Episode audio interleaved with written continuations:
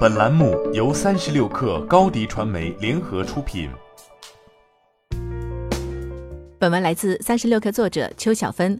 不久前，高通发布了二零二二财年第二季度财报，数据显示，第二财季调整后的收入为一百一十一点六亿美元，是历史最高水平，超过分析师预期，同比增长百分之四十一。不按照美国通用会计原则，调整后净利润为三十六点六亿美元，同比增长百分之六十八。业绩的大增主要得益于在缺芯尚未缓解的当下，高通在四大芯片市场领域保持了较大的增速。从具体业务来看，高通芯片业务的收入为九十五点五亿美元，同样大超分析师预期，同比增长了百分之五十二，创历史新高。QTL 专利许可业务营收达到十六亿美元。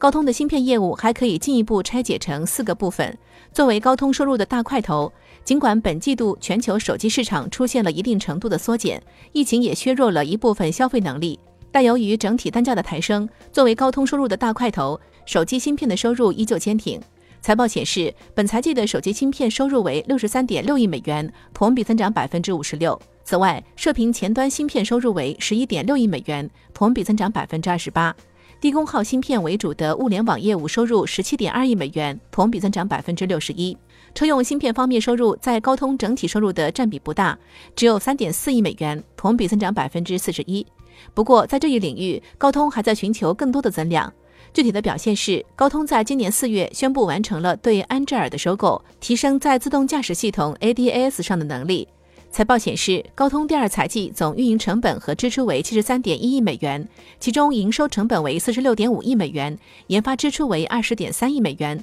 相比去年有所提升。此外，高通第二财季运营现金流为二十七亿美元，相比之下，去年同期为二十九点一一亿美元。高通公司总裁兼首席执行官安蒙表示，高通公司在这一季度再次实现创纪录的营收，反映了高通对于业务多元化增长战略执行的成功，以及市场对于高通公司无线连接、高性能低功耗处理器技术的强劲需求。他表示，高通公司具有良好优势来实现公司长期发展目标，并赋能智能网联边缘。